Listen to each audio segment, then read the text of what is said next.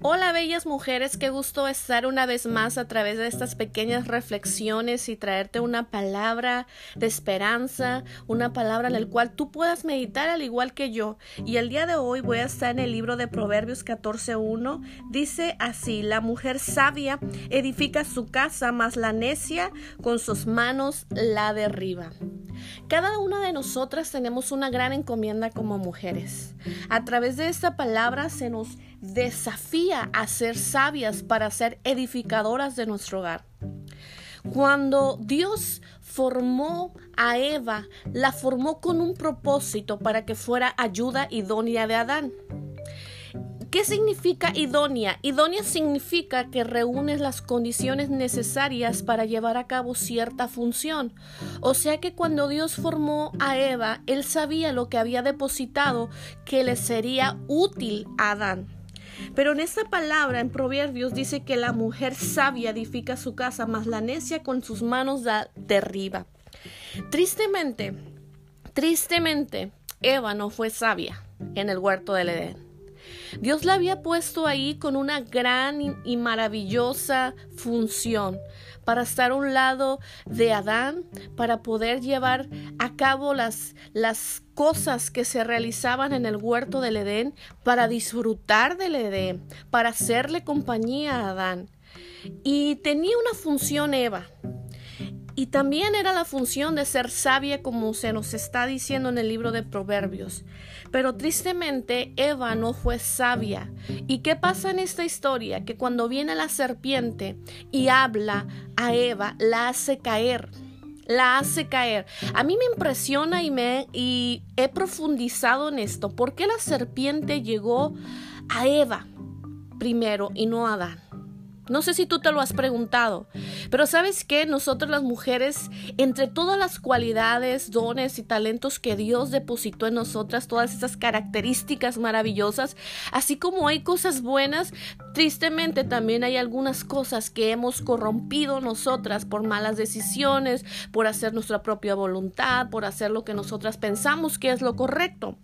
Y tristemente, pues tenemos un don que es el don de convencimiento, de, eh, tenemos ese, ese don para, para inspirar, ese don para influenciar. Y una de las personas que Dios nos ha entregado para hacer esa, esa ayuda idónea es el hombre. Y Eva no fue sabia. Y lo que sucede en el huerto del Edén, que en lugar de ser una edificadora de ese huerto, fue una destructora del huerto. ¿Por qué fue destructora del, huerto?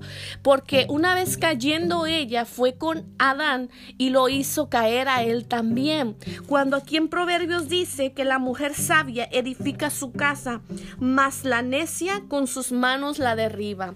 Esto fue lo que le sucedió a Eva. Ella derribó aquella bendición que tenían en el huerto del Edén, al momento que no solamente ella probó de ese fruto prohibido, sino también cuando hizo caer a Adán en la misma tentación que ella cayó.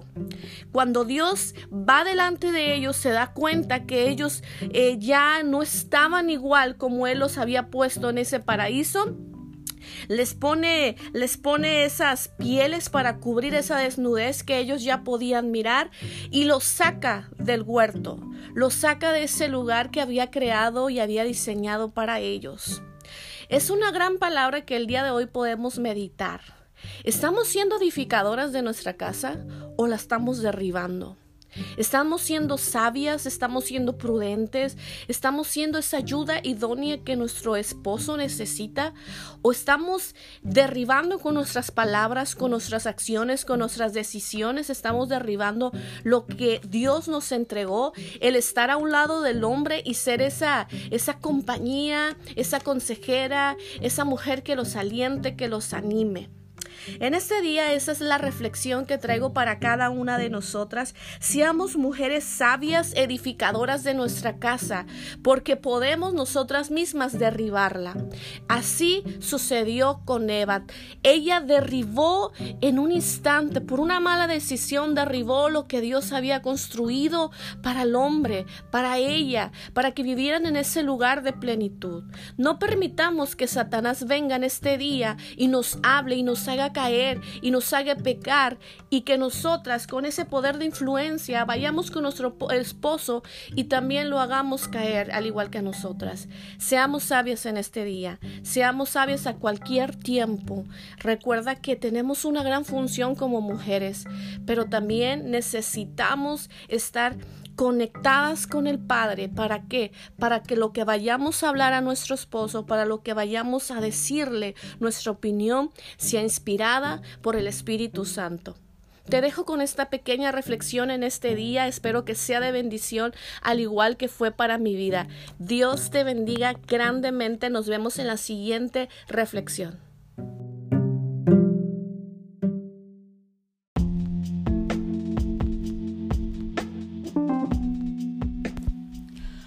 Mujeres, bienvenidas a una reflexión más, a este tu espacio. El día de hoy estaba meditando en una palabra que está en San Juan 4:28. Voy a hablarles de una mujer llamada Samaritana. Ustedes saben la historia que Jesús le dijo a sus discípulos, me es necesario pasar por Samaria. Para llegar a Samaria Jesús necesitaba desviarse y encontrarse con una mujer que él sabía que le necesitaba. Sabía Jesús que esa mujer necesitaba ser saciada de esa sed que ella tenía.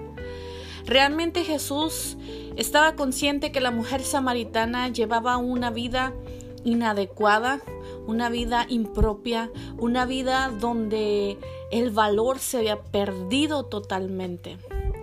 La mujer samaritana llega a aquel lugar, en aquel pozo, y ella iba en busca de un agua natural, en un agua terrenal. ¿Cuántas veces nosotras nos hemos levantado en la madrugada porque sentimos esa sed eh, desesperante, ¿no? Que inclusive nos despierta de nuestro sueño.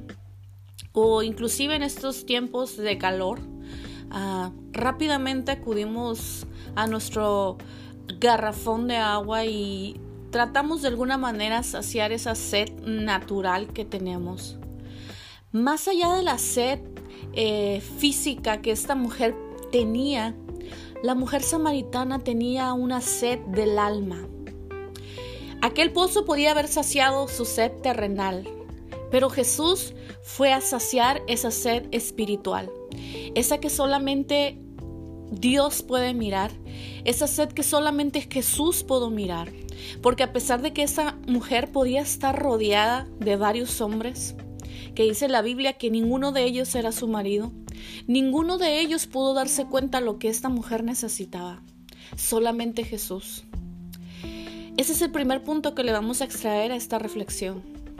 Hay cosas que ni tu esposo, ni tu mejor amiga, ni que tus pastores o tus líderes podrán ver que hay en ti, esa necesidad, ese ser que tú puedas tener. Pero solamente aquellos ojos que traspasan más allá de lo que pueden ver, aquellos ojos que miran las profundidades del corazón, son los que pueden saber qué es lo que te está pasando y son los ojos de Jesús.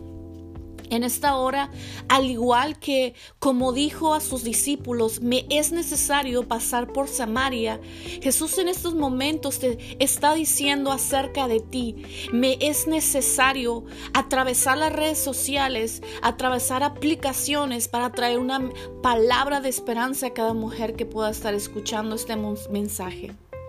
Yo quiero que sepan que yo soy la fuente de agua viva que ellas necesitan para saciar toda necesidad. Y en San Juan eh, capítulo 4 versículo 28 dice así, entonces la mujer dejó su cántaro y fue a la ciudad y dijo a los hombres, una vez que la samaritana tuvo el encuentro con Jesús y tuvo esa conversación, tan única y maravillosa que Jesús pudo eh, llegar hasta lo más profundo del corazón de esta mujer. Dice la Biblia que la mujer deja su cántaro, dice así. Entonces la mujer dejó su cántaro y fue a la ciudad. En esta hora Jesús nos está invitando, nos está diciendo, atrévete a dejar tu cántaro. ¿Qué representa tu cántaro? El cántaro representa tu necesidad. El cántaro representa tus vacíos, el cántaro representa tu tristeza, la angustia, la preocupación, el rechazo, todo lo que tú puedas estar sintiendo, tu baja autoestima, tu bajo valor. Eso representa ese cántaro.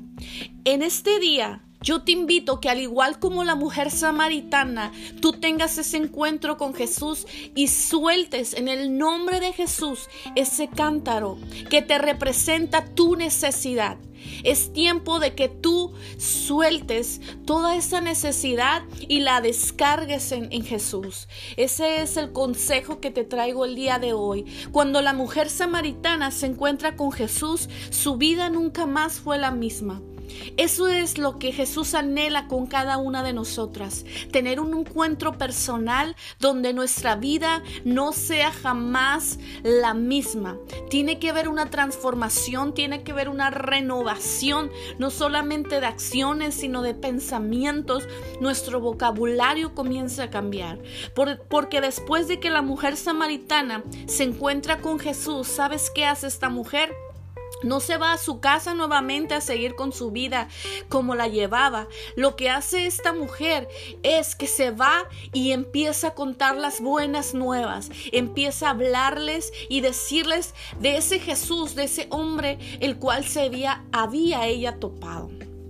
Recuerda que fuimos llamadas para hacer luz donde quiera que nos encontremos.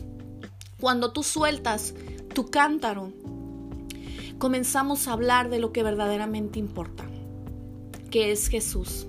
En este día esa es la reflexión que traigo para cada una de ustedes. Medita en esta palabra y espero que haya sido de mucha bendición.